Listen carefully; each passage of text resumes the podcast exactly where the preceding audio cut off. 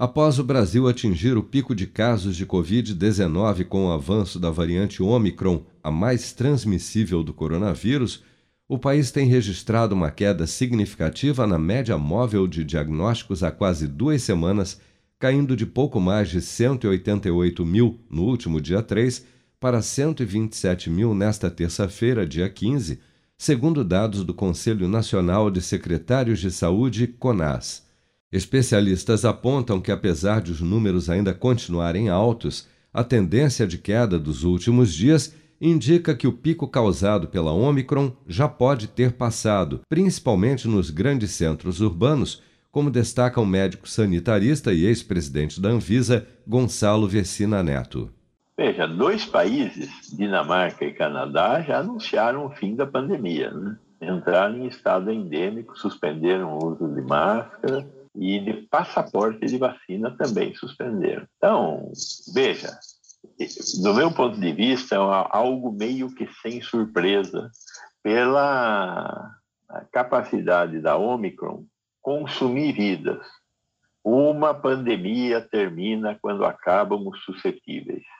Então, como a Omicron consome suscetíveis muito rapidamente, nós tendemos, com a presença da Omicron, a terminar esta fase da pandemia. Se nós tivermos o aparecimento de novas variantes, jogo em aberto. Agora, é, o, que, o que nós temos nesse momento é que realmente nós estamos caminhando para um momento em que a Omicron já liquidou a, a fatura. Então, caminhamos, se não aparecer uma nova variante, é, para um estágio de, de endemia. Por quê? Porque a Omicron vai continuar circulando, ela não desaparece, ela continua. E sempre que ela encontrar um suscetível, porque continuam existindo suscetíveis, ela vai provocar doença. O problema só é que ela não consegue encontrar suscetíveis da maneira como ela encontrava antes, um monte de suscetíveis e pega todo mundo de uma vez só. Ela vai agora continuar sendo transmitida aqui acolá, aqui acolá, e continua gerando casos. Né? Enquanto tiver suscetíveis, teremos casos.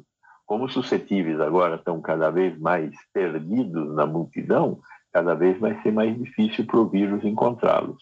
Segundo os totais de diagnósticos confirmados e óbitos por Covid-19 reportados pelas secretarias estaduais de saúde ao Ministério da Saúde, o Brasil registrou nesta terça-feira 120.549 novos casos e 854 mortes por Covid-19 no período de 24 horas, elevando para 639.689 o total de óbitos relacionados à doença desde o início da pandemia.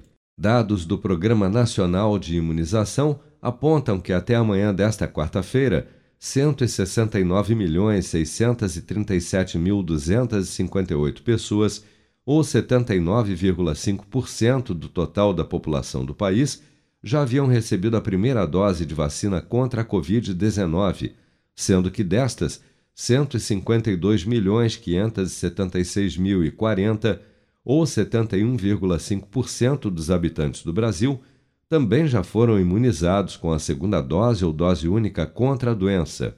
57.563.050 pessoas ou 27% da população já receberam a terceira dose ou dose de reforço.